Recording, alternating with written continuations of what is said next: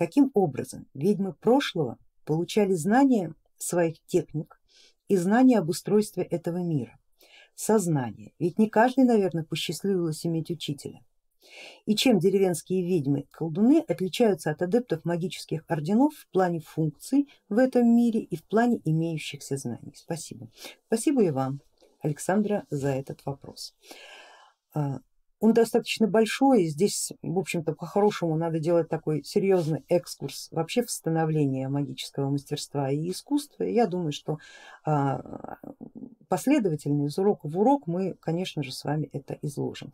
Более подробно мы говорим об этом на общей теории магии, на первых пяти уроках мы говорим об этом достаточно много, например на первом и втором там очень подробно разобрана а, история, как вообще обычный, самый обычный человек становится колдуном. Но мы сейчас немножко дальше пойдем, мы хотим на сравнении посмотреть природный колдун и колдун обученный, их именно обычно так и называют. А природный колдун это тот, который либо с этим родился, либо живет в пространстве а, взаимодействия с силами без наставника и такого, такое сознание учат сами силы. Адепты определенных орденов, как правило, называются обученными колдунами или обученными магами. В чем между ними разница? А, Давайте посмотрим, я попрошу сейчас моих коллег вывести нам на экран схему трех кругов, нашу классическую схему, с которой мы работаем, которая в общем-то нам может объяснить вообще абсолютно все. В данном случае мы попробуем на этой а, картинке да, а, посмотреть на и найти ответ на ваш вопрос. И мы будем на нее сейчас посматривая искать ответ.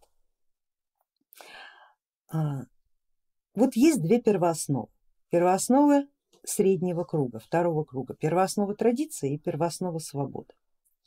Первооснова традиция представляет собой опыт, то есть уже упакованный комплект знаний. И если мы говорим о магических орденах, то в большей степени мы посмотрим именно на эту первооснову. Там они базируются, там они живут и информационно запитываются именно от этой первоосновы. А если мы будем говорить о природных колдунах и ведьмах, то мы посмотрим в диаметрально противоположную сторону, мы посмотрим на первооснову свободы. Там нет конкретных укомплектованных знаний, там есть определенная определенные предложения, наверное так, как эти знания можно было бы взять. Но там нет инструкций, там нет основ бытия. Но там есть то, чего нет в первооснове традиции. Если мы с вами сейчас поймем, в чем разница между этими первоосновами, мы также легко поймем, э, какая разница между обученными и необученными ведьмами и колдунами. А, необученная, необученный колдун, природный колдун, как мы его обычно называем, или природная ведьма, не обязательно с этим даром рожденная. Бывает так, что человек просто изначально помещается в такую определенную среду над человеческого мира, где человек не является центром бытия. Как раз напротив, в такой реальности человек является частью бытия, то есть наравне с любой другой частью. Это, как правило, всегда происходит, когда сознание человека взаимодействует с природой в большей степени, чем с социумом человеческого мира. А в магических традициях он еще называет, называется темный путь, потому что связан он с познанием себя через взаимодействие со, с каждым, с любым объектом этого мира в равной степени, не выделяя никакой как более значимый или менее значимый. Это я как центр бытия, окруженный вокруг различными другими элементами. При этом при всем, что человек, что травиночка, что былиночка, что волк, что белка, что дерево, что солнце, что ветер, все едино. Все есть проявление силы. Эта сила концентрируется внутри меня и я ее чувствую. Вот когда мы говорим о природной ведьме или природном колдуне, мы в большей степени будем иметь в виду именно такое миропостроение, Человек строит реальность от себя. И конечно все остальные окружающие люди говорят о нем, он не от мира сего. Почему он не от мира сего? Потому что все остальные люди, а они, подчеркиваю, живут внутри самого внутреннего круга, в пределах собственной жизни и собственной смерти, скованные собственной любовью и собственной ненавистью. Вот это их пределы. А колдун, маг или жрец выходит на, своим сознанием на второй круг именно за счет способности вот так э, взаимодействовать с реальностью. И реальность по этой причине его учит несколько иначе.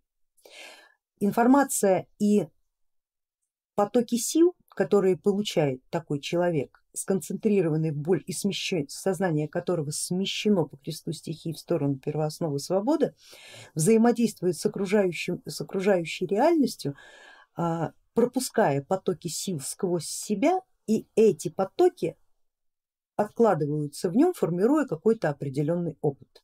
При этом опыт, как правило, такой равнозначен любому другому опыту. Что в человеческом мире, например, в собственной деревне, да, он а, вступил в конфликт с каким-то соседом, что а, с кабаном в лесу встретился, это приблизительно одни и те же события, потому что человек одинаково их воспринял.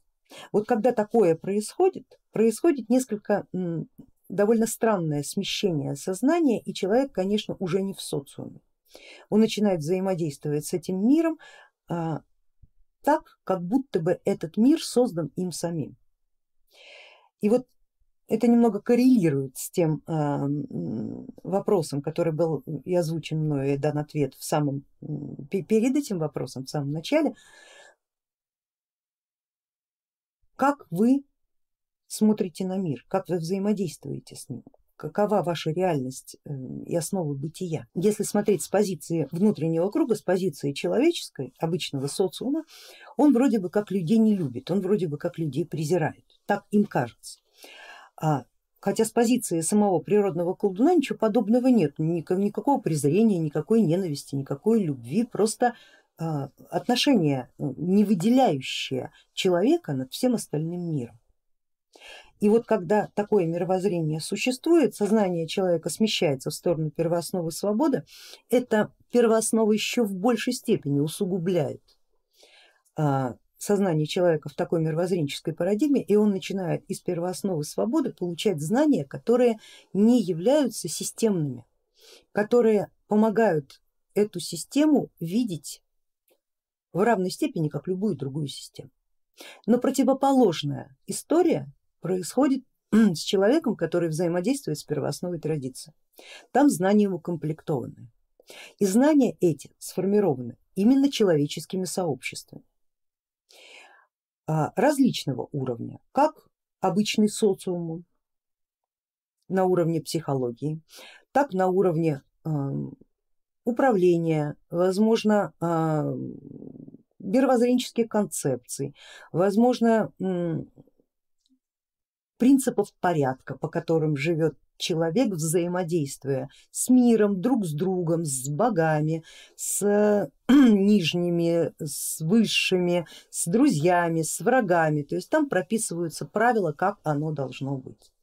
Магические ордена это сублимированные знания, которые, конечно же, касаются всего, начиная от примитивного уровня, как человеку друг с другом любить, торговать, э, взаимодействовать, во что верить, чему молиться, да, то есть это вот примитивный такой управленческо-жреческий уровень, так и э, знание метафизического плана, плана, почему так произошло, откуда появился мир, э, почему общество разделено, кто кому должен подчиняться, кто кому платить, кто кому кланяться, кто кого бить, кто кого уважать, кто кого презирать. То есть там закладываются а, правила, которые в отличие от того, что есть в первооснове свободы, непререкаемы.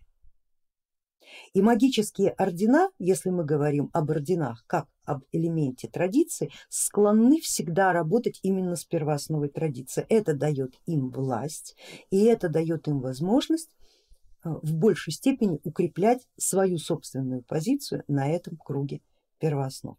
И как ни странно, именно этот путь Путь магических орденов, несмотря на то, что их могут называть как угодно, магии считается светлым путем, потому что светлый путь связан со взаимодействием с людьми, а темный путь связан с взаимодействием с самим собой. И в наших практиках, а, как вы знаете, многие наверняка об этом помнят, этот путь называется путем Феба и путем Диониса, светлоносного Аполлона, Феба светлый путь, традиционный путь, соблюдая умеренность, золотая середина и дионисийский путь, темный путь, который позволяет крайности, который говорит нет пределов, нет правил.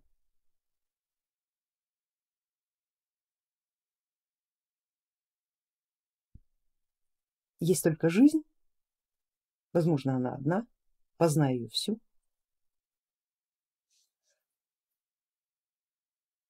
И вот это два разных совершенно подхода. В магии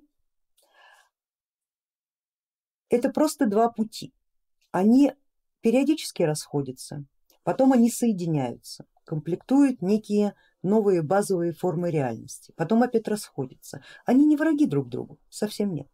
Потому что первоосновы света и первоосновы тьмы, имеющие отношение к самому внешнему кругу бытия, там вражды нет, там есть а, конкуренция за право устанавливать равновесие, ну никак не вражда. Вражда как раз идет именно на втором круге, там воюют по-настоящему и маги и адепты светлых традиций, в том числе и магических и монашеских орденов, природных ведьм и колдунов искренне считают, искренне считают своими врагами. Те платят им взаимностью, здесь все хорошо в плане взаимности.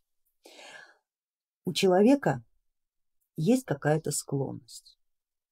Если у него есть природная склонность, не обязательно вырожденная, она может быть благоприобретенная, взаимодействовать с природой с позиции свободы, то есть никто никому ничего не должен, познаем друг друга, это один подход.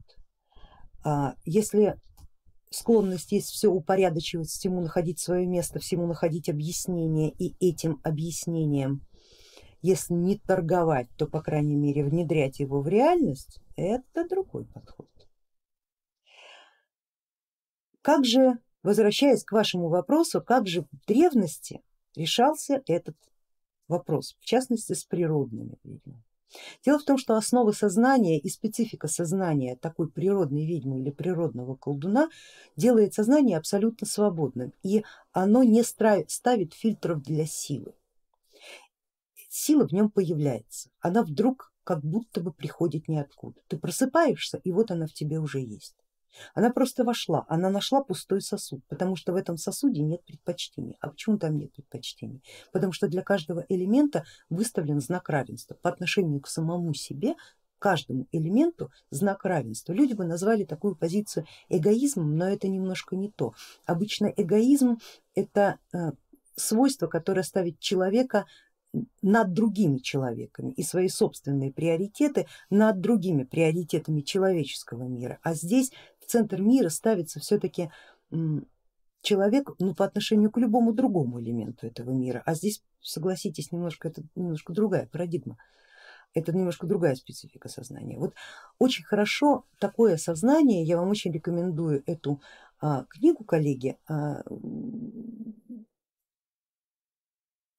произведение э, автора Мишле «Ведьма». Вот там в самом начале, э, буквально несколько первых глав, рассказывается процесс становления такого сознания на, на примере одной колдуньи, одной, одной женщины. Она прекрасным языком написана, совершенно шикарный перевод на русский язык, поэтому если а, вы в руки у вас еще не дошли до этой книги, я вам всем ее очень-очень сильно рекомендую. Вот там описано очень хорошо именно с точки зрения переживания от первого лица, как это все происходит. А, и как вы сами понимаете, этот путь к магии приведет быстрее, но этот путь самый опасный, потому что если вы снова посмотрите на схему трех кругов, вы увидите, что от центра а, креста стихий, то есть от той точки, где проживают человеческие сознания обывательского плана, обычно 99% людей, до первоосновы свободы находится одна граница, которая обозначается первоосновой смерти. Вот эта сторожевая башня, которая говорит не о физической смерти, а немножко о другом. Это смерть личности. Прежде всего смерть личности, потому что когда даже человек проходит через смерть, личность его остается здесь, да, она становится достоянием общего э, общей системы традиций. А в первооснову свободы через смерть заходит уже нечто иное. И вот не бояться потерять свою личность может только тот, у кого ее, наверное, и не было никогда, кто не вложил ни, грамма трудов для того, чтобы ее сформировать. Согласитесь, таких людей среди разумных очень мало. И если опять же разумный человек будет смотреть на такого, кто оставив свою личность проходит, оставив ее в первооснове смерть, проходит в первооснове свобода, он будет смотреть на него и скажет, это умалишенный. Потому что такой человек представляет собой, конечно же, немножко повредившегося в рассудке, ибо его позиционирование себя по отношению к окружающему миру становится несколько маргинальным относительно, конечно же, разумности самого себя. Второй путь, светлый путь, он к магии приводит крайне редко. Он приводит к власти, он приводит к большим знаниям, потому что огромнейшие знания хранятся в первооснове традиций. А, но при этом при всем это путь самый безопасный, потому что за тобой стоит система. Потому что с тобой, за тобой стоит не только первооснова традиции, но и поддерживающая первооснова порядка, на которую опирается а, любая человеческая система. Человеческая система, в частности человеческая социальная система, не может жить вне порядка. Значит, соответственно, этот путь, он всегда будет поддерживаем и значит всегда безопасен он даст и власть, и средства для реализации этой власти, и сама восхваление, это даже не самоуважение, наверное, тут уважать себя не за что, а вот самовосхвалять себя очень даже есть за что. Именно по этому пути идут люди, которые от природы магией не были э, наполнены, но мечтали ее получить только не для того, чтобы себя силой наполнить, а собою наполнить этот мир. Это разные мотивы совершенно разные результаты. Как вы сами понимаете, во втором случае магия, магия случается крайне редко. Хотя если мы говорим о средних веках, именно надо отдать должное историческому моменту, ибо в ран...